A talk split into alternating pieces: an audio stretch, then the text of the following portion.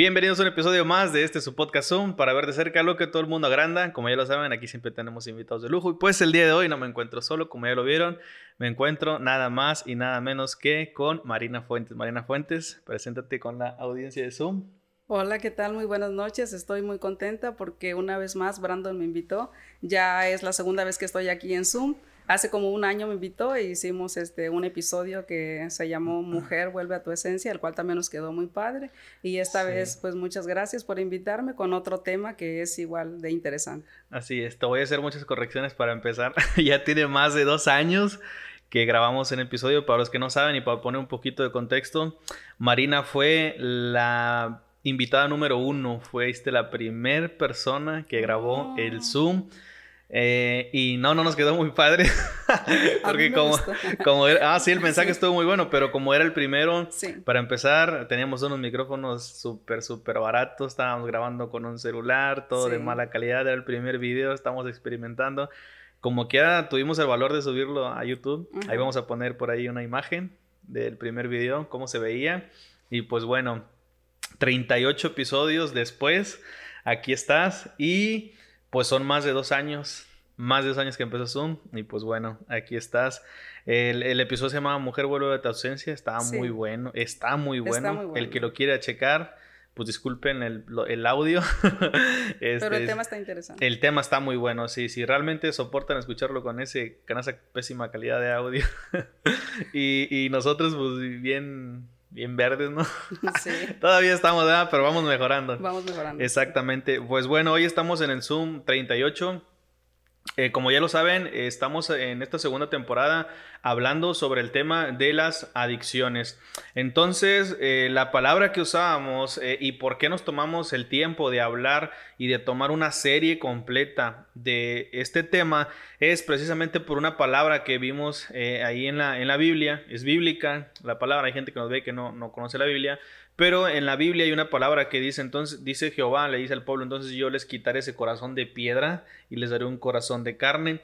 Entonces, eh, vuelvo a, recalcar, es precisamente para que a través de todo el contenido de la segunda temporada, que todo habla sobre las adicciones, eh, Dios utilice de, de alguna manera todo ese contenido para cambiar nuestro corazón de piedra porque hemos sido duros, hemos sido indolentes en el tema de las adicciones. Hay padres que tienen hijos y que se muestran muy duros con sus hijos. Eh, hay, por ejemplo, por ejemplo, nosotros que somos cristianos, desde la iglesia, la iglesia o no sabe cómo abordar el tema, o los excluyen, etcétera, etcétera.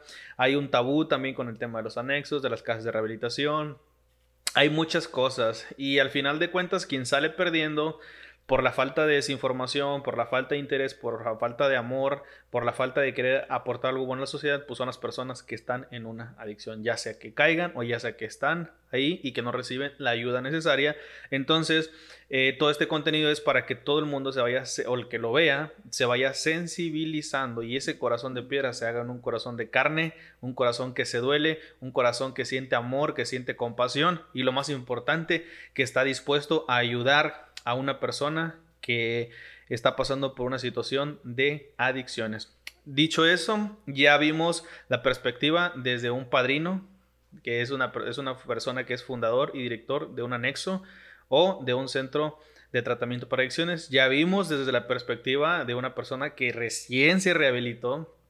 Y pues el día de hoy toca ver y abordar este tema desde la perspectiva de una madre. Entonces, ¿cómo vive una madre que tiene hijos eh, en, adicciones? Y vamos a estar abordando ahora desde la perspectiva de una madre. Si tú eres madre o conoces a alguien que tiene hijos, que tiene familiares en esa situación, pues a través de esto esperamos, como te dije, que tu corazón de carne se convierta, que tu corazón de piedra se convierta en una carne y que te sensibilices, que aprendas a entender, que tengas más información sobre lo que están pasando eh, las personas que tienen a alguien de cerca. Ahora, a todos nos concierne, estoy casi casi dando un resumen desde el intro hasta ahorita, a todos nos concierne porque estás de acuerdo que todos tenemos eh, familiares, amigos cercanos, todos conocemos a alguien, todos, y si no, lo vamos a conocer porque esto está explotando. Ahora, Bueno, pues ya casi acabamos el podcast y yo hablé solo. este, cuéntanos un poquito. Obviamente te invitamos porque tienes o tuviste uno o dos, tres, cuatro, ¿cuántos hijos? Tuviste dos hijos que estuvieron en situación de adicciones. Claro. Cuéntame un poquito más sobre eso. Danos un intro. Bueno, yo pensaba que, yo estaba exenta de, ese problema, puesto que desde que mis hijos eran mm, bebés, eh, yo voy a la iglesia. Entonces los llevaba siempre a, los presentes en la iglesia, los llevaba a la escuelita dominical. En la casa yo también hacía mi labor de leerles historias en la noche, historias bíblicas, los enseñaba a hincarse, a orar a Dios. Y, y entonces yo pensaba que esa formación que yo les había dado en la iglesia y ese cuidado que yo había tenido con ellos, yo pensaba que yo, no, eso nunca, eso no me va a pasar a mí. Este, yo pensaba que mis hijos estaban exentos, nunca pensé que fueran a, a, caer en, en, adicciones, nunca, nunca me imaginé, nunca pasó por, por mi mente. Y el, este, el núcleo familiar estaba bien, sí, estaba bien, en orden. Bien, sí. Es, estás viniendo para empezar a romper o aportar, a enriquecer más de lo que hemos vivido en los episodios pasados. Porque eh, bueno, está comprobado y es una realidad que muchos de los adictos vienen de familias disfuncionales, que tienen problemas desde niños, etcétera, etcétera. Y y tú vienes ahora y ahora nos comentas o nos aportas esto, algo más, que no nada más dichas personas están en situación. Y hay muchos padres que estamos confiados, ¿no? Me gustaría, esa es la palabra, estamos porque confiados. Pensamos que es la regla. No es de que nada más van a caer en adicciones los que tienen hogares disfuncionales. Y pensamos que esa es la regla, pero ya conmigo este, me di cuenta de que no es la regla. o también pensamos, no, porque yo llevo a mis hijos a la iglesia y los presenté en la iglesia y, lo, tienen una formación cristiana cristiana, pues también mis hijos nunca les va a pasar nada, están cuidados, están guardados. Entonces ya me di cuenta que esa tampoco no, no es la regla porque yo lo hice personalmente. Y también pues eh, mi esposo y yo tenemos una buena relación y, y, no había nada de no nada de divorcios y cosas así. Ni yo cuidaba mucho el asunto de las peleas verdad que siempre fuera en la recámara a, una voz bien bajita y si no mejor prefería eh, perder una pelea para que ellos no escucharan, este, no se sintieran mal, ¿verdad? Porque sus papás estaban discutiendo, así que siempre cuidé todo, todo eso y aún así, este, de todas formas, eh, em, empezó a pasar. Pues. y, y, al principio no, no me daba cuenta, pero primero mi corazón de madre me, me avisó. Ok, eh, siempre hay un, el instinto de madre. Hay contigo, un instinto de contigo, este, fue con, con el primero que sucedió y este, y bueno, es que no queríamos decir. ¿Qué? No queríamos decir, pero bueno, no lo, no lo hablamos antes de, este, bueno, pues es mi mamá. es mi mamá y yo soy uno de los hijos drogadictos. Ex drogadictos, ex, ¿no? Ex. ok, está bien, dale. Y, contigo me, pasó que antes de que tú me lo comentaras o me dijeras que, ya habías consumido, este, mi, instinto de madre me avisó. Ibas a la casa y yo te veía muy con ojeras y, con tu cara muy pálida y como muy estresado y, y te ibas muy rápido, así como la, no durabas en la visita, te ibas muy rápido. Y entonces yo comencé a decirle a mi esposo, yo siento que a Brandon le pasa algo. Y él me decía, ¿pero qué? yo, no sé, pero algo le pasa. Estoy segura que es algo malo. Algo le pasa. Y sin razón aparente yo empezaba a llorar y a, y a decir que algo, que yo sentía en mi corazón que algo te pasaba. Y no sabía nada todavía de lo que estaba pasando ya después de, unos meses que ya pasó todo, este, tú te sentaste conmigo y ya me dijiste, es que yo consumía esto y esto y todo el problema que pasó pasó por mis adicciones que yo tenía y ya después tú me lo, me lo, contaste todo, ¿verdad? Todo lo que habías consumido, por cuánto tiempo y, todos los problemas que habían surgido a causa de, tus adicciones. Pero primero una mamá este, eh, siempre presente.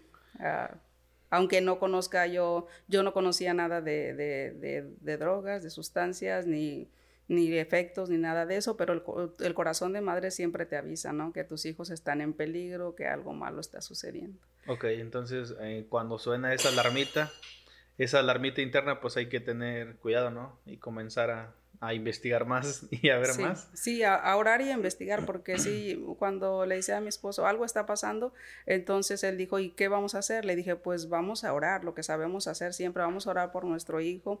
Y luego también dijo él, ah, bueno, los papás son bien prácticos, ¿verdad? Él dice, ¿y si vamos a la casa donde vive para ver si vemos si está ahí o qué está haciendo, con quién se junta y cosas así? Y fuimos a buscarte varias veces, pero nunca te encontrábamos, siempre estaba la puerta cerrada, pero este, la mamá dice, vamos a orar y el papá dice, vamos a buscarlo. Y así que hicimos esas, esas dos cosas, oramos y procuramos, como dices tú, eh, eh, buscarte para ver dónde estabas, con quién andabas, este, qué andabas haciendo, si nuestras sospechas eran... Eh, reales, reales, o si nada más estábamos equivocados. ¿Cómo te cayó la noticia de que, por ejemplo, pues es como te digo, no te lo esperas y hasta cierto punto estás confiado de que tú como padre estás haciendo las cosas bien y de repente, oh, sorpresa, ¿qué pasó aquí? ¿Y tú cómo te sentiste? ¿Cuál fue tu experiencia en ese momento? Uh, pues te sientes mal, o sea, de momento, aunque, aunque yo sea cristiana y Dios esté conmigo, de, de momento sí se te retuercen las las tripas y el corazón y dices, ¿cómo es posible que haya pasado esto? O sea, ¿en qué momento? ¿Por qué no me di cuenta? Y, y si te, y si te sientes mal y dices, ¿y ahora qué voy a hacer? ¿Y cómo lo voy, voy a ayudar? Porque si te, si te asustas porque ya todos sabemos, ¿no? Que las drogas destruyen. Entonces, cuando tú te enteras de que uno de tus hijos está en adicciones, pues sí, de momento sí si te asustas, si te angustias mucho, si te desesperas y no sabes cómo te bloqueas también. ¿Hay algún sentimiento de culpa? Sí, sí, sí te preguntas, luego, luego te empiezas a preguntar. Lo primero que Sí, luego, te empiezas a preguntar, pero ¿en qué fallé yo? ¿En qué fallé? Y empiezas a hacer un recuento todo de cuando era niño y, y empiezas a pensar en que, sí, sí piensas luego, luego empiezas a buscar en qué, en qué fallaste tú como, como padre, porque es lo primero que tú piensas, que tú fallaste como padre, pero no te das cuenta que no nada más es los padres, que influyen muchos factores. Eh, sí, sí incluye un poquito lo que están viviendo los jóvenes en su núcleo familiar, con su familia, pero también influyen las amistades que ellos tienen, este, mm, los lugares que frecuentan, con quién, este, tiene mucho que ver, los amigos son de mucha influencia, las personas con las que se juntan y, y también como decían ustedes en los episodios pasados, este, lo emocional, ¿verdad? De, de cómo los jóvenes trabajan sus, sus emociones. Sí, las emociones eh, influyen mucho, pero tú tienes, por ejemplo, dos hijos. Uno de ellos soy, soy, bueno, o tienes cuatro hijos, pero hablando del tema de adicciones, uno de ellos soy yo, que fui el primero. Eh, eh, y en, el caso de, mi hermano, pues él sí decía, yo tenía algún trauma. En el caso mío, a mí me han preguntado, oye, pero tu papá, oye, pero tu mamá, y yo siempre he dejado muy en claro eh, ok, mi papá y mi mamá me enseñaron todo lo bueno. Todo lo bueno, o sea, el núcleo familiar fue bueno, la economía fue buena, el trato fue bueno, una enseñanza cristiana, me llevaban a la iglesia, amor de papá, amor de mamá, entonces yo no puedo, en mi caso personal, ¿verdad? muy, muy personal, yo no puedo culpar a, a mis padres porque me enseñaron todo lo bueno. Entonces vemos desde esta perspectiva que ya la vimos, que sí influyen y los padres o el núcleo familiar crean monstruos a veces también, ¿verdad? Pero está esta otra parte y es otra realidad también que muchas de las veces no le podemos atribuir todo a los padres y en mi caso yo no le puedo atribuir ni una pizca a mis padres porque yo soy responsable, o sea, yo no conocí lo malo por mis padres, al contrario, todo lo bueno, buenos consejos eh, de mis padres fui yo realmente. Mis malas decisiones, como tú influyen muchos factores. Y me encanta, me encanta que estés abordando ese, esa otra perspectiva. Digo, porque como padres estamos confiados, nos estamos confiando a veces. Vemos como, como decía este en el primer episodio, eh, ahí anda el morro, tranquilito, va a la escuela, viene bien, lo llevamos a la iglesia, todo bien, todo en orden, pero y nos confiamos a veces y no hablamos con ellos, no nos acercamos y de repente tómala. sí, eso siempre te cae de sorpresa. Siempre, siempre te cae de sorpresa. O sea, la, la, noticia nunca, nunca es algo que tú esperas. Eh, Tal vez en otros casos sí, tal vez los padres empiecen a ver antecedentes en los hijos, pero por ejemplo tú eres bien súper despistado, o sea, nunca me hubiera pasado por la mente que tú ibas a, consumir este, sustancias, no menos a ese grado que fue.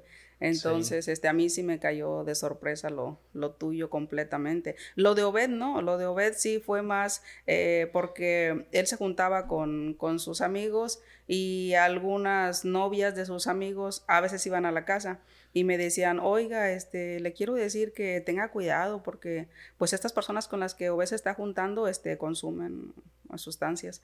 Y yo, ay, él también estará consumiendo. Y luego yo me sentaba con él y le preguntaba, oye, hijo, ya me dijeron que los amigos con los que te juntas consumen sustancias, eh, drogas, este, ¿tú también estás drogándote? Y me decía, no, para nada, mamá, ¿cómo crees? Tú no les hagas caso, eso es, eso no es verdad. Me decía, yo nada más fumo a veces un cigarro, pero eso es todo. Decía, pero no.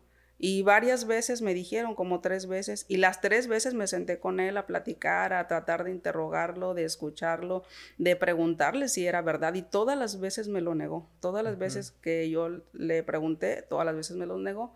Pero yo le decía, bueno, hijo, si, si eso es verdad y no me lo quieres decir ahorita, si en un momento tú quieres parar con eso, yo siempre voy a estar y tu papá vamos a estar dispuestos a apoyarte, a superar eso. Siempre tú puedes contar con nosotros y te vamos a ayudar. Ay, no, ¿cómo crees? O sea, déjate de eso. Y él siempre lo negó, pero yo siempre hablaba con él y le ofrecía el apoyo y le ofrecía la ayuda. Ya que, le das por ese lado, llega un punto en el que algún padre se puede cansar de estar insistiendo, de estar diciendo, de estar batallando con los hijos, llega un punto, ¿tú crees que llega un punto en que diga, sabes que ya estoy cansado, ya estoy harto, haz lo que tú quieras con tu vida? O el mm. corazón de, madre y de padre no te permiten hacer eso. O sí. Sí. Bueno, en mi caso no pasó. Ok, pero sí. Mm, pero sí hay padres en que sí, porque yo he hablado con amigas que tienen hijos así y me, y me decían a mí, eh, es que por cómo lo soportas, o sea, si tú ya estás, ya estás este, enterada de que él fuma, de que tiene malas amistades, y pues córrelo de tu casa. Me decían, yo así le hice a mi hijo, yo lo corrí de mi casa, yo me porté severa, yo le dije, no, o sea, aquí no te quiero, yo no quiero problemas, y no quiero tener problemas, así que te vas, o estoy harta de ti fuera. Y ellas me decían, y me daban ese consejo, amigas, me decían, yo tuve hijos así y yo los corrí. ¿Crees que funcione? ¿Crees que sea algo viable? No sé si funcione, la verdad, mi respeto para esos papás, no sé, porque yo pienso que cada papá hace lo mejor que puede con la información que tiene, con la conciencia que, que, posee en ese momento. Y yo no, yo no, yo nunca me cansé, yo nunca me cansé, al contrario, yo sentía mucha compasión por, ustedes cuando yo sabía, eh, cuando supe. Yo sentía mucho amor y mucha compasión y yo, Dios, ¿cómo los ayudo? Y a mi esposo, ¿cómo los ayudamos? ¿Qué hacemos? ¿Qué hacemos? Y pues vamos a preguntarle a Dios, Dios nos va a dar la salida y era así como que nos turnábamos para orar. Yo oraba en las noches, porque él llegaba muy cansado del trabajo y él se dormía y yo oraba hasta que, hasta que ya sentía paz y me acostaba. Y luego a las 4 de la mañana eh, yo me despertaba y él estaba orando, o sea, así como que nos rolábamos, yo en la noche y él en la madrugada. ¿Cuánto tiempo duró ese proceso? Fue, fue, fue mucho tiempo, sí, sí fue, sí fue mucho tiempo. Con cada uno de los dos sí, sí fue tiempo, mucho tiempo. Con Obed creo que más, porque lo tuyo fue rápido. Cuando nos enteramos y se solucionó fue cuestión de, eh, de algunos no sé, meses. para cuando tú te enteraste, sí, y yo ya traía un infierno. Sí, para cuando yo me, yo me, enteré, todo se resolvió más, más rápido contigo, pero con Obed sí fueron años eh, orando, sí fueron años este, preguntándole a Dios, danos ideas, qué hacemos, cómo lo ayudamos, y, y con él sí nos eh, llevamos más. Hablemos de paciencia entonces. Por ejemplo, si un padre que está pasando por eso, tú no ves resultados rápidos, no, tienes que tener paciencia, tienes que tener paciencia y siempre va a haber el momento, un momento que va a detonar todas las cosas. Primero es como que todo se complica y después todo vuelve a la paz y, Dios resuelve todo. Pero sí es un tiempo en el que tú como padre tienes que estar orando y pidiéndole a Dios dirección de cómo manejar eso con los hijos, o sea, cómo hablar con ellos, cómo escucharlos, cómo ayudarlos, qué, qué hacer, qué hacer con ellos, a, a quién acudir porque a veces no, al principio no sabes a dónde acudir. Dice, si yo le decía a mi esposo, ¿y si vamos con el pastor y le decimos que nos dé un consejo qué hacer? Y él decía, no, vamos a, mejor vamos a orar. Vamos a orar, Dios nos va a dar el consejo, Dios nos va a dar la salida. Y pues él no ha tenido la experiencia con sus hijos, gracias a Dios, y, y nosotros la tenemos, decía, vamos a orar. Y así que sí, sí se lleva tiempo, tienes que armarte de, de paciencia y, y fortalecerte mucho en Dios, porque cuando cuando llegamos por el primer día al anexo, cuando B decidió anexarse, eh, me dijo a mí, este, el director del anexo me dice, señora, pero mira usted, eh, yo la veo a usted bien fortalecida. Dice, usted está hablando aquí bien conmigo, diciéndome, contándome todo. Y dice, las mamás de los que vienen a anexarse, dice, usted las viera, yo le pago rápido, vaya y tráigalo, porque ya intentó este, causarnos daño a nosotros. Dice, las mamás vienen más enfermas que los adictos. Dice, ellas vienen de nervios, vienen delgadas, vienen ojerudas, o sea, vienen enfermas, vienen totalmente desgastadas por lo que están viviendo con, los muchachos. Dice, mire, usted está aquí bien tranquila platicando conmigo, usted se mira bien, eh, toda, todo en paz. Y le digo, bueno, es que gracias a Dios, porque Él me fortaleció. Si Dios no hubiera estado en mi vida, realmente esto es de locura, porque Estábamos dormidos a veces los fines de semana y nos hablaban. Oiga, este, eh, usted es la mamá de Obed, sí, venga por él rápido porque eran las 3 de la mañana y está acá y ya está inconsciente y pues necesita, este, nosotros no sabemos dónde vive y le vamos a mandar la ubicación y usted venga por él y rápido nos arreglábamos a las 3 de la mañana y íbamos a recogerlo varias veces de, de allá donde estaba con los amigos, ya totalmente inconsciente, a veces alcoholizado, a veces drogado. Entonces sí está de locura el, que nosotros como papás vivamos eso. O sea, es una angustia y una preocupación que no tiene límites, que si no te fortaleces en Dios, este, sí, o sea, sí te desgasta completamente porque eh, sí te asusta, ¿no? El corazón a millón y tú asustado y mi esposo bien recio en la camioneta y vámonos.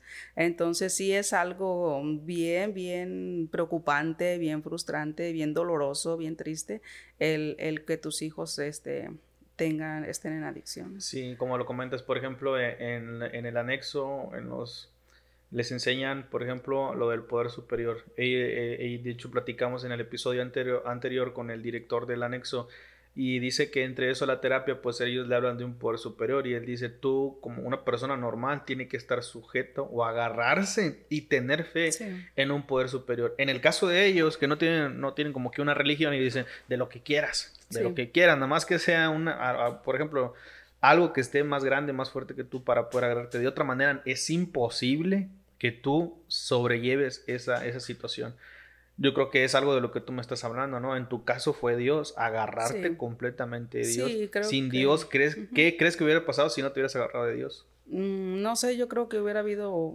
mucho conflicto entre mi esposo y yo porque a veces los papás se echan la culpa. Es que tú lo consentiste demasiado, te dice el papá. Es que tú, eh, ya a veces es tu culpa porque tú lo consentiste demasiado. Y la mamá que dice, es que tú todo el tiempo estuviste ausente y te la pasas trabajando y no le haces caso al niño, nunca hablas con él, nunca sales con él. Y empiezan los, Los, los problemas entre los padres. Entonces yo creo que eso hubiera pasado. Eh, nos hubiéramos echado la culpa uno al otro y, y, este, y no hubiéramos encontrado una salida. Tal vez lo hubiéramos corrido de la casa, lo hubiéramos, los hubiéramos maltratado váyanse y déjenos vivir en paz, porque a veces los papás es lo que dicen yo, o sea, a mí no me robes mi paz, es tu bronca, muchachito, o sea, tú quisiste, tú escogiste esa vida, pues ah, vámonos, y los corren. Entonces yo creo que así hubiera sido, pero como como Armando y yo este, le entregamos nuestra vida a Cristo, entonces nosotros eh, nos agarramos de la mano de Dios y Él fue nuestro soporte, nuestro consejero, nuestro guía. Dios fue el que nos dio fortaleza y nos dio sabiduría para estar unidos, unidos, los dos en contra de las adicciones y en contra de lo que estaba sucediendo. Siempre supimos que Dios nos iba a dar la victoria, pero el proceso sí fue duro, sí fue triste, sí, sí sufrimos. Entonces es importante estar de acuerdo como pareja quien, O sea, no echarse la culpa, porque no, no sirve de nada, aunque fuera así, que uno de los dos tuviera algo que ver, o ambos padres, no sirve de nada echarse la culpa, porque eso no soluciona, eso nada más causa más división y más conflicto. De por sí ya estás viviendo el conflicto de las adicciones en la vida de tus hijos, y luego que te agarres a echar la culpa, o sea, no, no, no es necesario buscar culpables, hay que buscar soluciones consejo de Dios, dirección, o no sé si quieres hablarlo con tu pastor o con alguien que ya haya pasado, padres que hayan pasado eso. Eh, en nuestro caso no conocíamos a nadie, o sea, no hablamos nada, nosotros vivimos esto solos con, con Dios, este, no hablamos con, con, personas externas, sino que nosotros este, solos eh, decidimos que Dios nos podía ayudar y que Él nos podía dar la victoria. Ahora sí que ya estamos, como quien dice, estás en la situación, ok, ya estamos aquí, ya lo que haya sido, ya quien cometió el error, ya, eso ya no importa, lo que importa es buscar una, una solución juntos, ¿no? Entonces es importante, pues, recalcar eso, ¿no? Y el estar juntos. Sí, no, no, que, que, los papás no se culpen uno al otro, sino que estén juntos y que digan, bueno, este es nuestro reto, eh, vamos, a, vamos a sacar adelante a nuestros hijos y con toda la fe de que Dios te va a ayudar y, y sí hay solución, porque a veces te digo, uno simplemente los echan a la calle y piensan que ya no hay solución.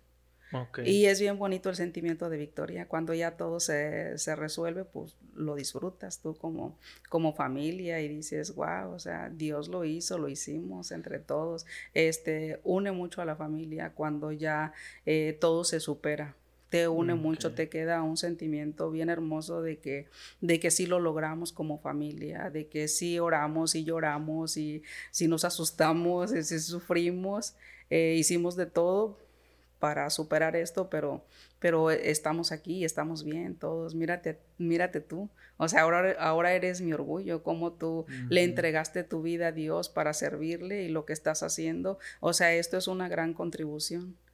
Y es algo maravilloso lo que, lo que tú estás haciendo para Dios ahora. Entonces es bien bonito verte cuando tú estás este, enseñando la palabra de Dios y verte libre de adicciones y ahora enamorado de Cristo y feliz con tu familia. O sea, todo, todo, todo se resolvió, bendito Dios. Entonces es un sentimiento de victoria que nadie me lo quita.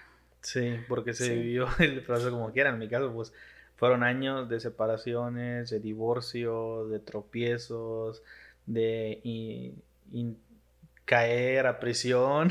Sí. Pero que no sabe, hay gente que no sabe que, que, fui también, que estuve procesado por prisión, las drogas que casi me mataban, en fin, un montón de cosas, no, nada más son las adicciones, todo tiene un... Ahora, eh, pero bueno, pues sí, como dices tú, ya se disfruta más eh, el salir de eso. Ahora, me hablabas, por ejemplo, de lo que te dijo el director de la NESO cuando llegó, de todo el proceso que viven los padres, cómo llegan casi igual de enfermos que los hijos. Sí. En el caso tuyo no fue tanto así, ya nos comentas por qué, pero había un miedo, hasta cierto punto, ¿no? Había un miedo. Ahora, después de, ¿queda alguna secuela de miedo, de temor, o crees que, que todo, sí, no, me imagino que queda algún miedo? Siempre un poco, porque si de repente llegas a pensar y, y como ven en el anexo les hablan mucho de la recaída. Y yo le digo, yo cierro mis oídos a eso y lo cancelo en el nombre de Cristo Jesús y ni siquiera quiero que se mencione aquí esa palabra recaída. Claro que no, claro que no, lo que Dios hace lo hace perfecto y, este, y eso no va a suceder, o sea, no tiene por qué suceder eso. Entonces sí, siempre inconscientemente nos, si de repente escuchas eso y dices, ay, ¿qué tal si sí? ¿Y qué tal si sí vuelve a recaer y así? Pero no, tratas de, de bloquear esos, yo trato de bloquear esos pensamientos negativos y, de, de y de ubicarme en la fe, de que Dios lo hizo eh, y, lo que Dios hizo es perfecto y está completo y no le falta nada y hasta ahorita, gracias a Dios, pues los dos están, los dos están bien, bien, súper recuperados y sin ningún sin ningún pensamiento de... Hay gente que ve el podcast y que no conoce a Dios o no habla de Dios. Desde que empezaste estás hablando de Dios. Tú le atribuyes una recuperación y el haber salido de, este problema de tener dos hijos en adicciones, cerca de la muerte, en prisiones, etcétera, unas fichitas como quien dice. Tú ahora, pues para los que no saben, pues ya no estamos drogándonos, ya somos hombres de familia y todo, pues aquí estamos, ¿no? Eh, 100% recuperados. Eh, ¿Tú le atribuyes eso 100% a Dios o qué es lo que, que pasa ahí? Sí, en, sí, creo que 100% a Dios, todo lo demás que se fue dando fueron medios que Él puso, porque te digo, de repente pasa un lapso de tiempo y pareciera que no está pasando nada o que Dios no escuchó tu oración, pero Dios tiene que lidiar con muchas cosas en la mente y en el corazón de ustedes para poder liberarlos. Entonces, este, a veces lo que la gente dice, necesitas tocar fondo. O sea, a, veces sí, se necesita que pase eso. Entonces, de repente dices, no, pues Dios no escuchó y, piensas que no está pasando nada, pero no, Dios sí está orando, pero está tratando con, está lidiando con muchas cosas en el corazón y en la mente de las personas para que se dé, para que se dé el cambio. Entonces, para mí, eh, lo que sucedió contigo a, aquella vez que atentaron contra tu vida, para mí, pues es, es así como un medio para que todo se detonara y tú pudieras salir de ese lugar. Si no, no ibas a salir. De otra forma, no ibas a salir más que muerto de ese lugar. Entonces fue como un medio, claro. Y con Obed, pues el que él tuviera, tomara la decisión de anexarse, también el anexo este, fue un, medio para que Obed se limpiara de, la droga y este y él decidiera y conociera que no lo estaba llevando por, por, un, por un, buen camino. Entonces, todo lo que sucede, este, para mí son medios, para mí no hay casualidades, para mí son cosas divinas, para mí son milagros, es la intervención de Dios, todo lo demás, todos los medios que se fueron suscitando para que ustedes finalmente se desengancharan de, de las adicciones. Hablando de medios, de herramientas o de, ¿cómo se puede decir? Otros, otras alternativas para superar adicciones, tú estás en tu experiencia como madre en dos, ambos lados los conociste. Ya hemos hablado aquí, hemos tenido al director del anexo y uno de tus hijos que se rehabilitó del anexo. Como dices tú, tú dices todo lo que pasó fue una herramienta, vamos a decirlo así. Esa herramienta del anexo, tú tuviste un hijo que se rehabilitó a través de un internamiento a puerta cerrada en el anexo y tuviste otro, que soy yo en mi caso, que requerí cero intervención humana, cero, cero intervención, ni psicológica, y mm, por ejemplo, bueno, pues ya casi ya estoy hablando de mí también, eh, yo en un, en un, punto ahí donde estaba drogado, ahí en un cuarto, en una esquina, ahí simple y sencillamente en un momento dije, ¿sabes qué? Dios, si, como dices tú, toqué fondo y dije, ¿sabes qué, Dios? Si tú arreglas mi vida, yo te voy a hacer, pum, inmediatamente se me bajó lo drogado, al siguiente día yo era una persona nueva, un hombre nuevo, hablaba diferente, hasta el semblante me cambió. Fue milagroso. Exactamente, cambió mi forma de ser, ya no requería absolutamente ninguna intervención, estoy bien hasta el día de hoy. Y pero vemos el otro lado que es un proceso mm, de meses de estar internado, eh, mi hermano, ambos métodos, con cuál te quedas, cuál fue o sea, ¿qué, qué, qué, qué le ves tú a esos dos métodos? ¿De diferencia o de bueno o de malo? Creo que no hay un método con el cual quedarse o cual decir este es mejor y este es peor. Simplemente yo me di cuenta que Dios hace las cosas diferentes. A Dios no lo podemos encasillar de que este es el método que Dios usa o estos son los pasos o las pautas que hay que seguir para que Dios libere a alguien que está en adicciones. No, tú lo más lo que tienes que hacer es orar y confiar en Dios y Él te va a ir abriendo puertas y poniendo medios diferentes. O sea, Dios no, no obra siempre de la misma manera porque las personas no todas somos iguales. Todas las mm. personas tenemos diferente carácter, diferente forma de pensar, mm. diferente filosofía, de todo es diferente. Entonces, por eso no, no, no podemos escoger un método y decirle, yo no le puedo decir a los padres, usted nada más sobre por su hijo y por la conversión de su hijo, así como Brandon, ¿verdad? O, o lo que tiene que hacer es llevarlo al anexo. O sea, no le puedo aconsejar a los padres que usen tal o cual método. No puedes aconsejar no, un porque, método. No, porque Dios eh, usa diferentes cosas, diferentes eh, sucesos para que una persona llegue al límite de, de, decir, ya, o sea, ya no quiero esta vida, ya, ya necesito un cambio. Muchos como tú claman a Dios y el Señor responde y les cambia la vida. Pero en el caso de Obed, Obed era bien obstinado. Obed, vamos a la iglesia, mira mi amor, Dios te ama, mira, Dios tiene un propósito para tu vida. Y yo te puse Obed porque ese nombre significa sacerdote de Dios y mira, y a Obed se le invitaba mucho a la iglesia y se le, le, hablaba mucho y él con Dios no, no, no, no quería bien porque pues él sabía que eso significaba abandonar sus amistades, sus adicciones, las fiestas, todo lo que a él le gustaba. Entonces por eso él no quería bien, bien eh, acercarse a Dios. Entonces, Obed tuvo que estar ahí en el anexo donde no se puede tener celular porque él también todo el tiempo estaba con el celular en la mano. Entonces no pueden tener celular y no veía tampoco a su esposa y, entonces él estaba ahí como solo. Entonces Dios tuvo que agarrarlo ahí solito para que él le pusiera atención porque en el anexo iban van personas tres veces a la semana a darles un discipulado clases bíblicas, a orar con ellos. Y ahí fue donde Obed, ya estando libre de, las adicciones, ahí no estaban amigos, no estaba la esposa, no había celular, no había nada. Entonces ahí con su mente ya limpia, eh, libre ya.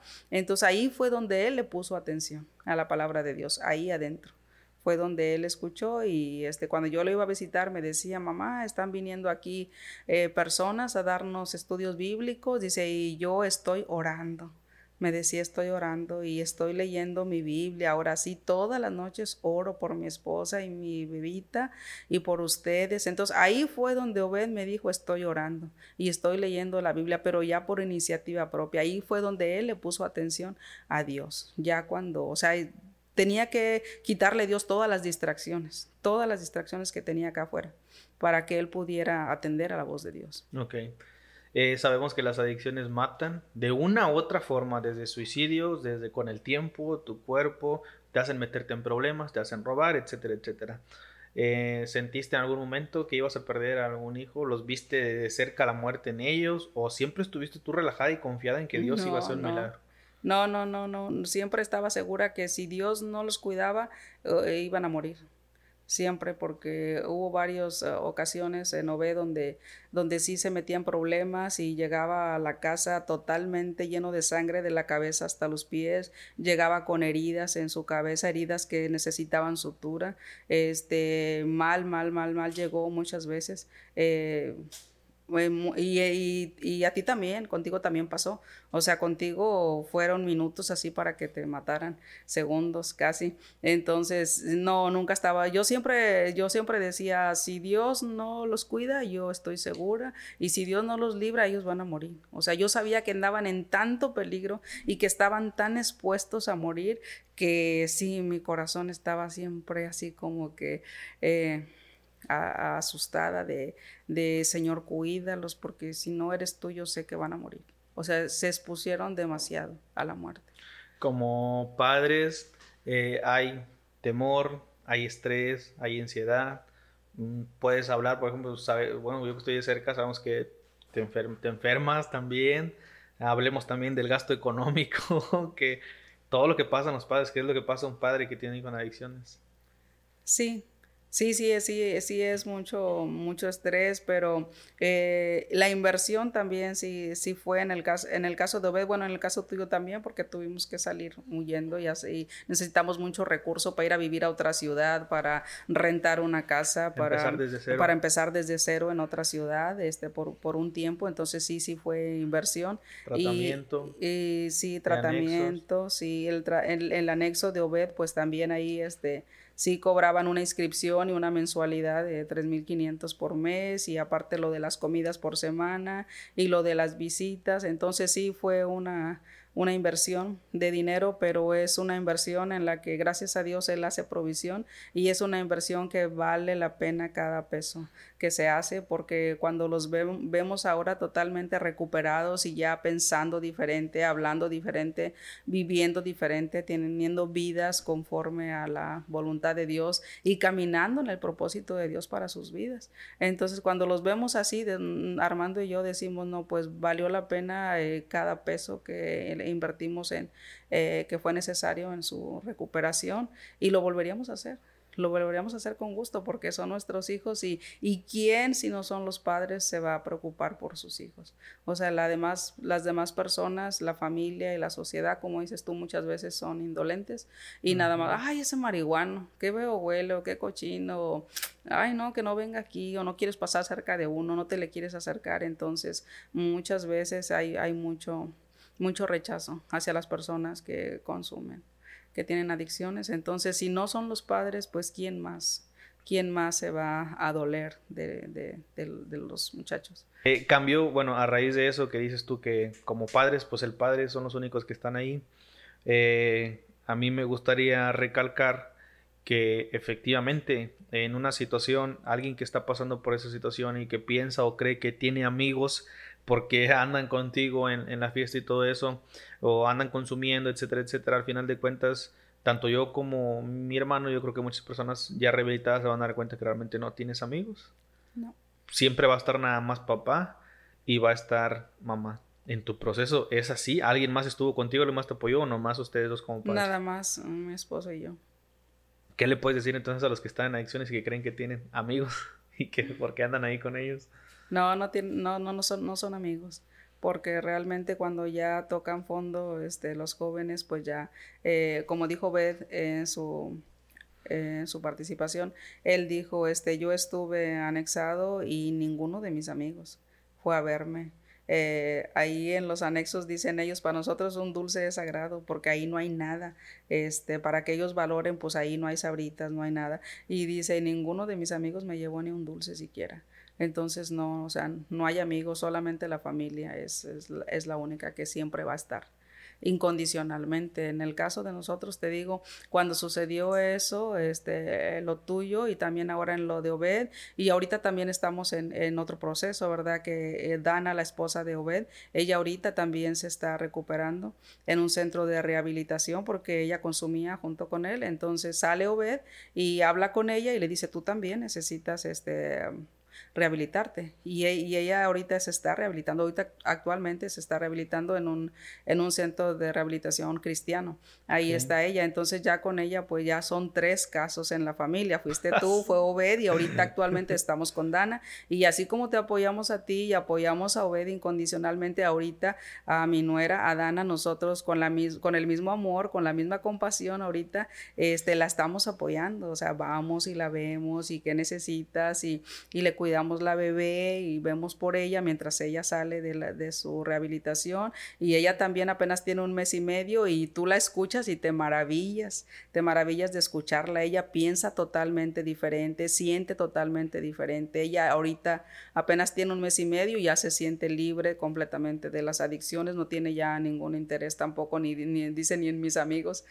Eh, en, ahorita estoy orando por ellos, dice, es lo único que hago, estoy orando por ellos, entonces ya ya son tres victorias con la de Dana, ya gracias a Dios, este, no estoy agradecida porque hayamos pasado eso, pero sí por la forma como Dios nos respondió, sí por la forma como Dios nos ha dado la victoria y, y tenemos fe y, y también este, eh, decirle a todos los papás que están pasando esto que hay esperanza, que hay esperanza, que no abandonen a sus hijos a su suerte porque ellos no están en condiciones de reaccionar, de pensar bien, no andan en sus casillas, la droga los afecta demasiado, ellos no pueden pensar en las consecuencias, no encuentran una salida aunque la quisieran, entonces que no los juzguen duramente y que no los echen a la calle, estén ellos los o sea, nosotros los tuvimos y somos en parte responsables. Yo recuerdo cuando tú naciste, este, y, las enfermeras te pusieron aquí en mis brazos, yo dije,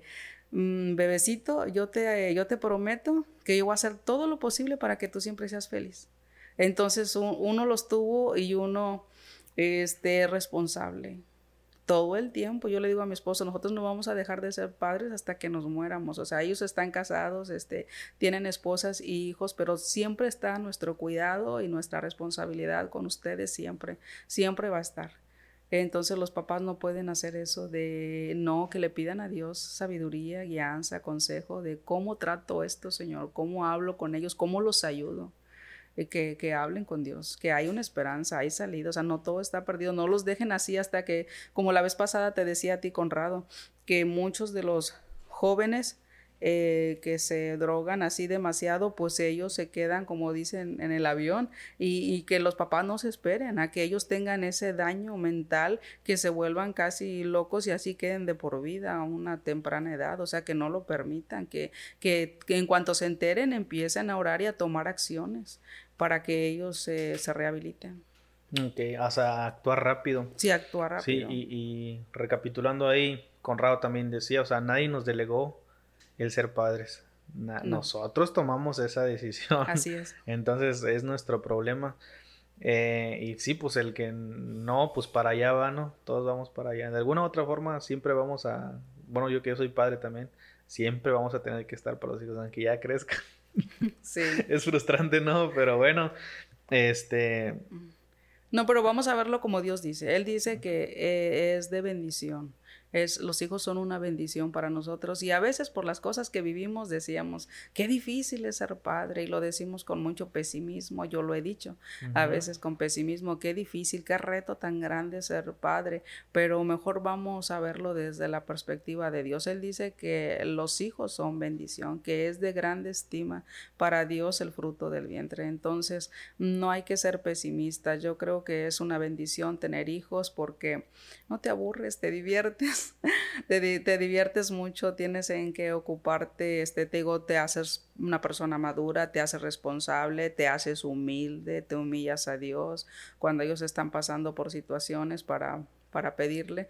Entonces es, es, una bendición, los hijos son una bendición. O sea, yo a ustedes no los cambiaría por nada. No importa que, que ustedes hayan eh, equivocado por un tiempo su, su, camino, tú y Obed, o sea, a ti y a Alexis y a, a Obed, a él, o sea, mis cuatro hijos varones, o sea, yo no los cambiaría por nada, los volvería a tener, o sea, no, o sea, son una bendición.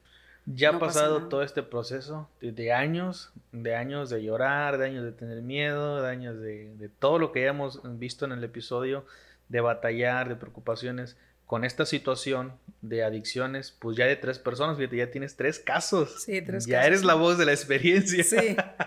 no estás hablando desde la ignorancia. No, no, no. Ya pasaste por tres casos y los tres casos muy diferentes. Muy diferentes, sí. Muy diferentes los tres casos. Y las tres recuperaciones muy diferentes. Muy diferentes las tres recuperaciones. Ya eres la voz de la experiencia. Ok, dicho eso, ya que estás ahorita en este punto, como quien puede decir, ya, ya respiraste, ya hay un respiro y miras hacia atrás en retrospectiva, ¿qué hubieses cambiado durante el proceso? O si tú pudieras regresar el tiempo y encontrarte con la Marina de ese entonces, ¿qué le dirías? Ya, ya en este proceso ya puedes voltear y dices, hubiera hecho esto diferente, hubiera pasado esto, así, así, así. O sea, ¿qué, te hubiese gustado cambiar? Ahorita dices, hubiese hecho esto, ¿hay algo que quisieras cambiar o no sé? Nada más antes de que consumieran, pues tal vez tener una mejor comunicación con ustedes, porque mm, cuando tienes así, no me justifico, pero cuando tienes cuatro hijos sí es muy difícil ponerle atención a cada uno, porque Obed dijo en su, eh, en su participación, él decía, eh, mi mamá este, pues tenía buena relación con Brandon, tú y yo siempre hemos sido amigos, aparte de ser mamá e hijo. Sí. Este, y, y luego ella se enfocaba así, se llevaba muy bien con Brandon, dice, y luego ella eh, le ponía mucha atención al chiquito, a, a, Yosmar. Dice, entonces yo sentía que no encajaba en esa familia. Entonces yo desde chiquito sí veía a Obed que mm, pues él la pasaba mal. Y, y sí, él, él dice, él me dijo, siempre me dice, yo nunca digo nada en contra de ti, incluso él tiene un tatuaje que dice que me falte todo menos mi madre, o sea, él me, me adora y yo también a él, pero sí nos faltó así como comunicación de que yo creo que debería de haber atendido, da, un poco menos de atención a, a, Yosmar, que era chiquito, y haber hablado con él de por qué estás tan enojado, porque él siempre estaba enojado, les pegaba a ustedes y siempre estaba frustrado. Entonces yo creo que sí me faltó este, poner menos atención, aunque sea un día a Yosmar, y, y salir con, con Obed, no sé, alguna parte, a tomarnos una nieve y decirle, amor, ¿por qué todo el tiempo estás enojado? Incluso una vez, una sola vez lo llevé con una psicóloga, porque porque yo veía que él estaba muy violento, le pegaba mucho a ustedes, a los demás hermanos. Y lo llevé una vez con una psicóloga y él me dijo, ya no voy a volver a ir con esa señora porque me hizo llorar y, y ya no quiero ir de nuevo. Dijo, ya voy a hacer todo lo que ella me dijo. Entonces nada más una sola vez fue y sí, sí, por un tiempo él como que como que le bajó. Pero yo, yo digo que debería de haber hablado más con él para entender por qué él estaba tan enojado y tan frustrado con sus hermanos, con la familia. Creo que debería, y contigo también, ¿verdad? Porque tú estabas, eh, eh, a lo mejor tu detonante para empezar a consumir fue que tú te habías separado de la esposa y estabas sufriendo mucho y yo este, no me di cuenta de tu sufrimiento hasta una vez que Alexis me dijo, o sea, tu hermano me dijo, ¿sabes qué es lo que le pasa a Brandon? Dice, Brandon está frustrado porque perdió su familia. Si él recuperara su familia, él cambiaría, me dijo. Y yo dije, wow, o sea, Alexis, su hermano lo conoce más que yo. y yo no había visto eso. Yo no entendía el origen de, de, por qué tú querías como que autodestruirte. Yo no entendía. Eh, entonces yo, si hubiera algo que yo me hubiera gustado cambiar, es que yo hubiera He tenido más comunicación, hubiera conversado más contigo para escuchar tu dolor y, no sé, entenderte o estar, eh, ayudarte como pudiera. Y a también lo hubiera escuchado más, hubiera entendido sus frustraciones, sus enojos con, con la familia, con, con, ustedes. Entonces creo que, que, me enfoqué mucho en la crianza así como de todos en bolita y no me, no me puse, y todos los hijos son diferentes. Todos tienen diferentes problemas, les duelen diferentes cosas, les preocupan diferentes cosas. Entonces yo creo que aunque tengas cuatro, hay que criarlos de manera muy individual y darles tiempo a cada uno, escucharlos y, y no así como que voy a criar toda la bolita, los dos que tengo, a los cuatro que tengo. Creo que no. Cada hijo es diferente y hay que... Así que eso sí lo hubiera cambiado. Ese es el consejo para los padres entonces, para evitar. Sí, que, que los escuchen, que hablen, que platiquen con ellos, que les den una atención personalizada a cada uno de los que tengan y que no traten de, de criarlos a todos con el mismo modelo, porque todos los hijos piensan y sienten diferente. Ok, y para el que está pasando ya por esa situación. Creo que los padres, lo primero que tienen que hacer, pues entregarle ellos su vida a Jesús y, ellos, mm, para que ellos tengan ese soporte, ese, ese, apoyo, ese eh, descanso, ese descanso eh, en Dios y ese consejo y esa dirección. Y ya después que ellos estén en buenos términos con Dios y como matrimonio, unirse de que vamos a darle por aquí, ¿verdad? Vamos a orar y la puerta que se abra, en este caso, pues el anexo o la casa de rehabilitación o un psicólogo o una reunión de jóvenes, qué sé yo. Hay muchos recursos, muchas puertas que Dios puede abrir para que suceda la restauración. Entonces, así, creo que primero los padres deben ellos, eh, ellos primero, eh, conocer a Cristo como Señor y Salvador, ponerse a cuentas con Dios y humillarse a Dios y pedirle eh, ayuda, porque nadie nace siendo padre, como decimos. O sea, esto de repente puede, puede sorprender a cualquiera y no van a poder sin Dios. Ok. Sí, y pues no confiarse, ¿no? Ya ves como... No, no confiarse. Ajá.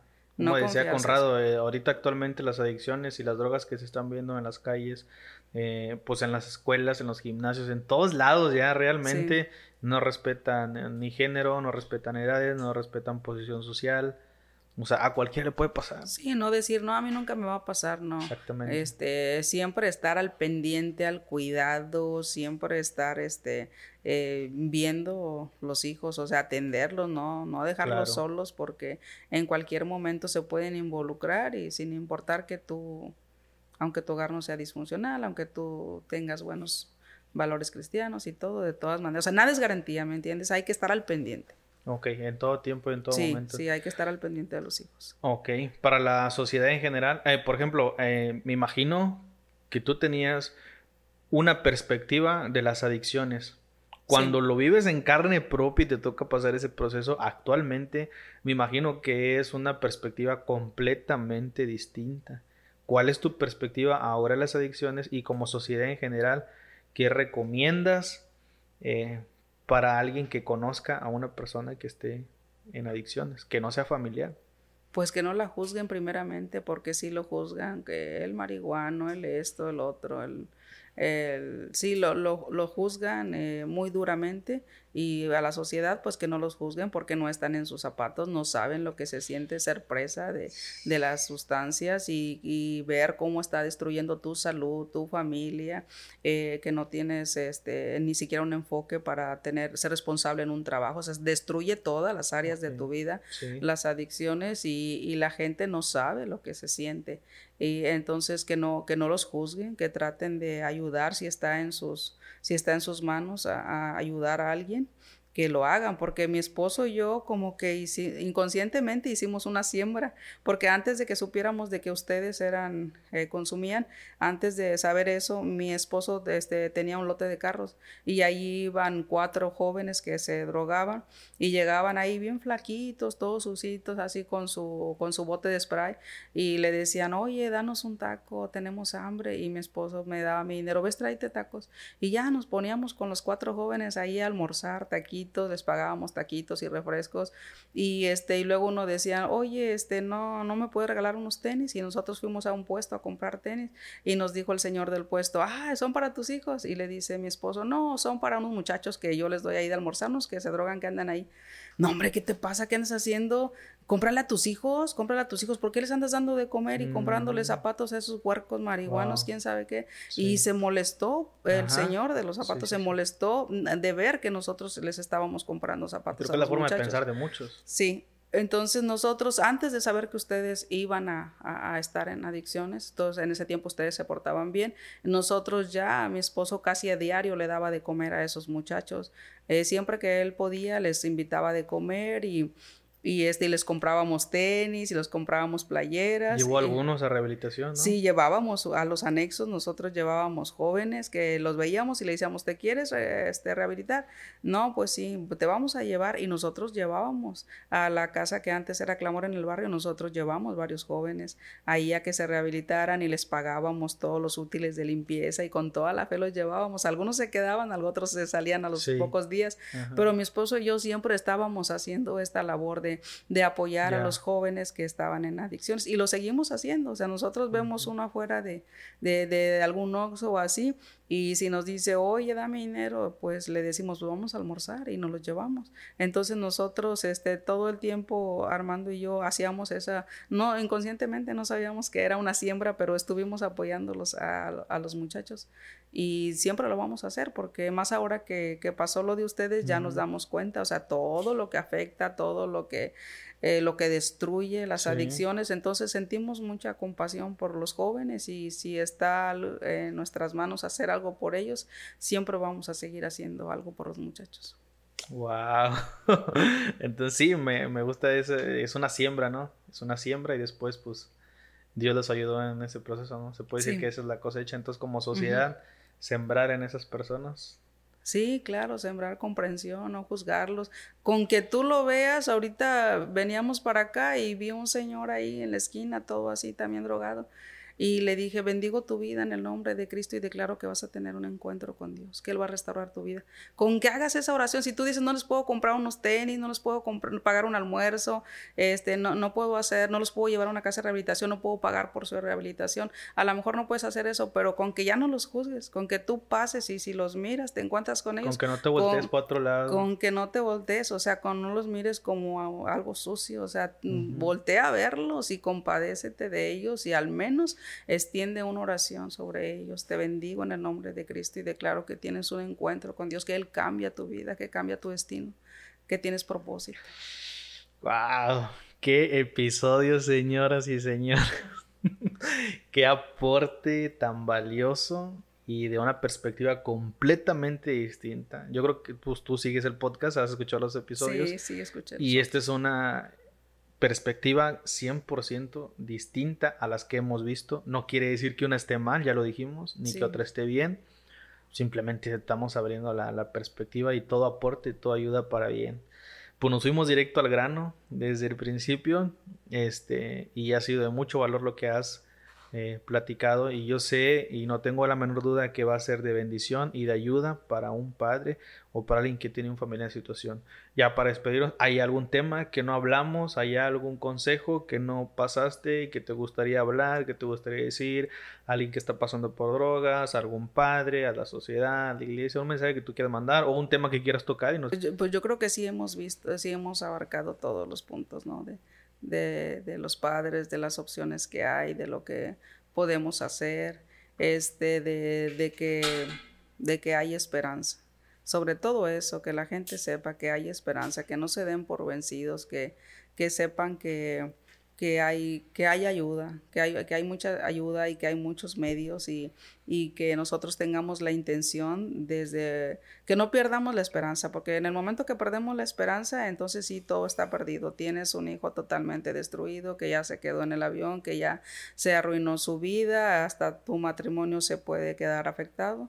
Entonces, este, todo, todo en la familia se queda como vacío, todo se queda triste con ese sentimiento de fracaso, ¿verdad? De, derrota. de, esa, de derrota, de saber que, que, tu, que tu papá alcohólico se murió de cirrosis, que el drogadicto, pues el hijo, pues lo mataron porque andaba este, en adicciones, en peligro, en malas compañías. O sea, yo creo que cuando ha pasado eso es bien lamentable y en la familia sí se queda un, un sabor amargo que no debería de ser así. Entonces, no, nunca, nunca deben de, tener ese final triste. Yo creo que siempre se puede tener un final feliz cuando nosotros nos apoyamos en Dios y participamos todos como familia. Todos, yo creo que sí se deben de involucrar todos. Yo recuerdo Yosmar cuando pasó tu caso, él está, pues él es el más chico, pero él ahí estaba conmigo al pie del cañón. Tú dijiste, no se arrimen porque hay mucho peligro y Yosmar dijo, vámonos. Entonces todos en la casa nos involucramos, todos nos pusimos yo siento que agarramos valentía porque sentimos que Dios estaba con nosotros y estábamos dispuestos a ir hasta donde, hasta lo peor, hasta el peligro más grande, estábamos dispuestos a enfrentarlo por, por ti, por, por rescatarte. Entonces ahí sí, este, eh, se involucró toda la familia, eh, todos estábamos fortalecidos en Dios, todos queríamos cooperar, todos queríamos hacer algo para que se solucionara todo.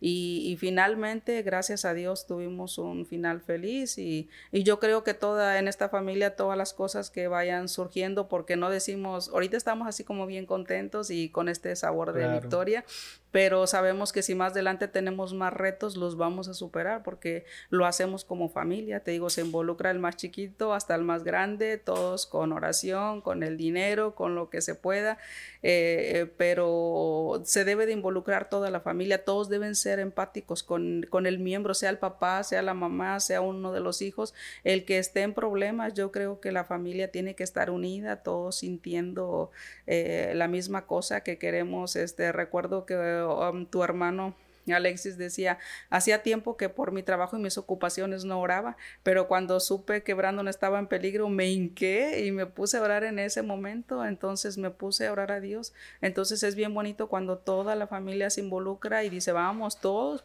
todos vamos a, a, a, a poner lo que esté de nuestra parte, lo vamos a recuperar, o sea, vamos a hacerlo. Y te armas de valentía en ese rato, te, aunque estés en peligro, tú te armas de valentía y tú no te vas a mover de ahí hasta que tú saques con bien a tu, a tu hermano, a tu papá, a tu familia. Entonces yo creo que a veces... Es de toda la familia. Sí, todos se tienen que involucrar, todos en, en, oración y con lo que puedan cooperar para poder rescatar al que está en problemas. Tenemos que hacerlo porque yo veo que después de que esto se terminó, ahora nosotros como familia, o sea, todos estamos bien unidos, tenemos una bonita relación y todos estamos bien unidos y nos fortaleció bastante como familia. O sea, nos, nos dimos cuenta que no estamos solos, que contamos con la familia, y que en un momento de, de, problema, o sea, todos nos involucramos y ahí vamos.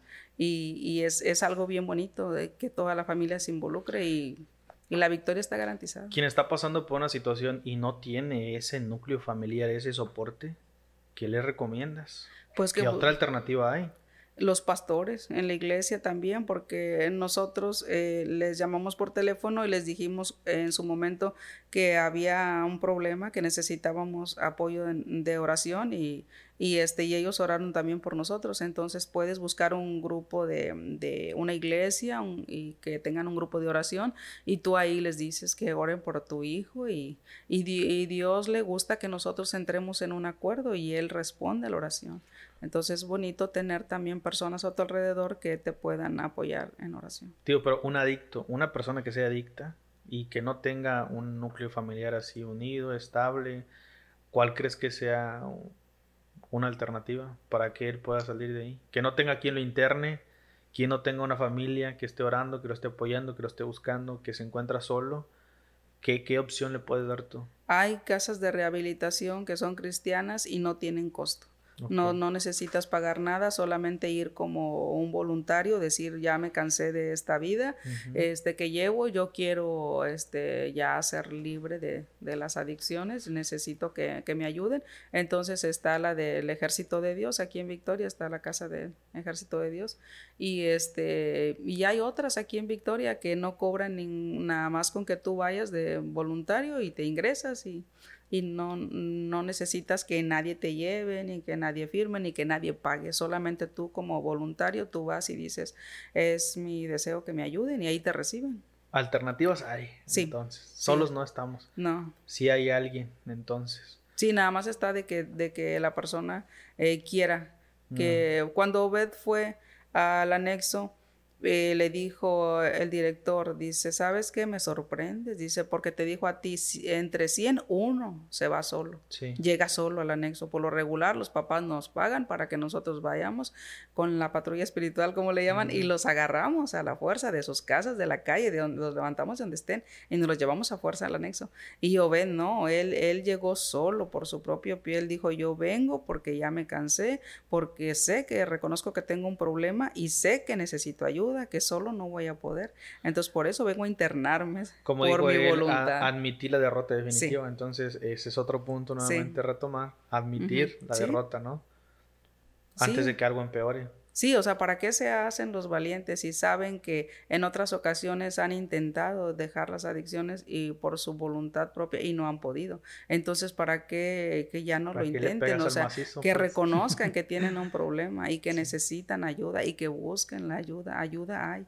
Solamente tienen que reconocer que tienen ese problema porque por lo regular los que tienen problemas de adicciones no lo reconocen siempre te están todo el tiempo negándolo y negándolo. y, tratando de esconder. Ajá, de esconder sus adicciones y de decir, no, pues yo lo controlo. Y realmente no, las adicciones los, un buen día los controlan a ellos y es donde comienzan los problemas. Donde comienza la tormenta. Sí. Wow. No, pues bueno, con eso nos quedamos entonces. Cerramos eh, un episodio sin desperdicio como es eh, característico de Zoom. Le ponemos completamente Zoom a una situación. En este caso le estamos poniendo Zoom a las adicciones. Y qué perspectiva y qué manera de abrirnos, como decían los del anexo, abrir conciencia. Nos estás abriendo la conciencia. Y esperemos que sea de mucha bendición y mucha ayuda para padres, hablando desde la voz de la experiencia de tres casos sí, que ya autoridad en el tema. Así es, exactamente.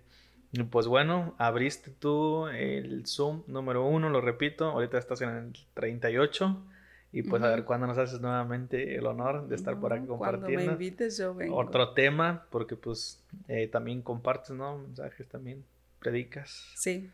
Eh, fíjate que, bueno, ya casi para cerrar, bueno, ya estamos cerrando, pero viene a, a mi mente, estuve platicando con una persona y estaba frustrada y estaba molesta hasta el día de hoy porque no ha podido salir de esa situación con un hijo en, rebeldía y haciendo lo que le da su gana. Entonces dice, yo, me lo dijo de una manera frustrada, enojada, casi llorando de coraje. Dijo, yo amaba servir a Dios y servía a Dios en mi iglesia, pero gracias a esta niña o a este niño, yo me tuve que salir y ya no pude servir a Dios y hasta el día de hoy se me pasó la vida y ya no pude servir a Dios. ¿Por qué? Porque tengo un hijo que está mal, que está haciendo las cosas mal y no puedo estar yo predicando, eh, no puedo estar yo sirviendo a Dios y que mi hijo esté así.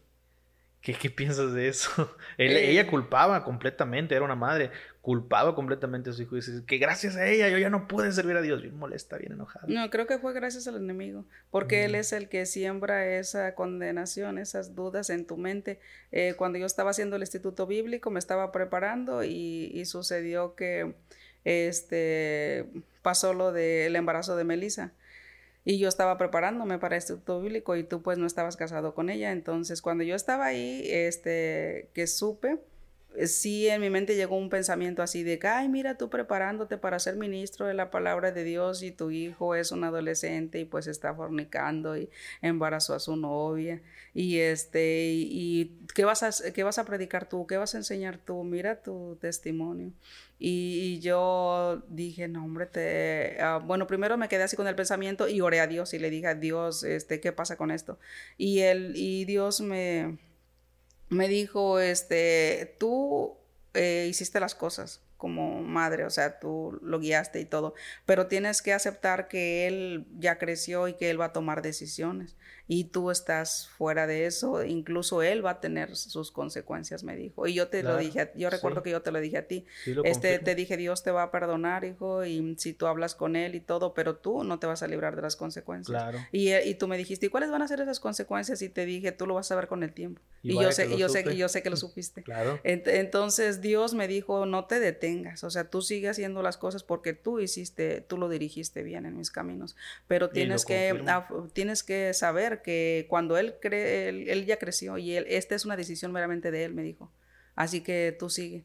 Eh, y yo seguí, o sea, me preparé en el instituto y seguí dando, seguí predicando y seguí haciendo reuniones de mujeres y nunca me he detenido, nunca me he detenido, a pesar de saber, em, también incluso cuando tú te hiciste los tatuajes, ahí toda mi familia, ay, mira, ¿y por qué se hizo tatuajes y esto? Y en la iglesia también. Entonces sí, yo sí he sido atacada por la conducta de, de, de, ustedes.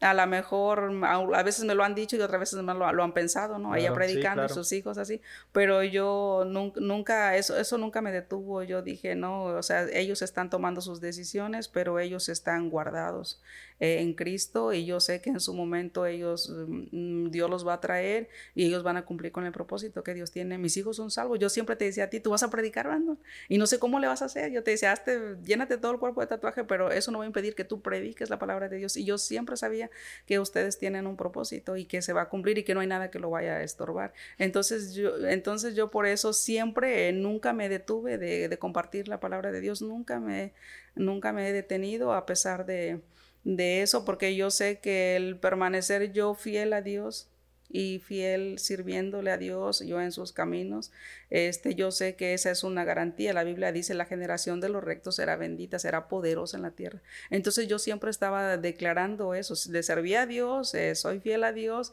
y siempre declarando sobre ustedes la palabra de Dios. Y sí, Dios es fiel, se cumple.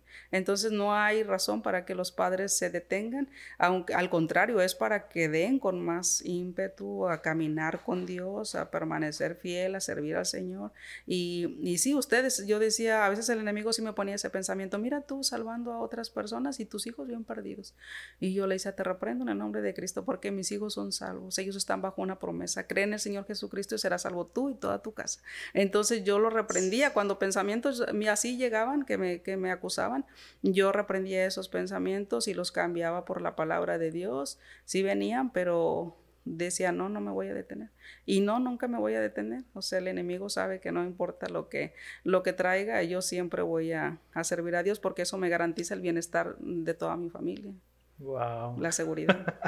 mujer de fe, completamente, ¿eh? Eres una mujer de fe, tal cual con eso nos quedamos. Muchas gracias por la invitación. Este, y pues bueno, despídete de Zoom.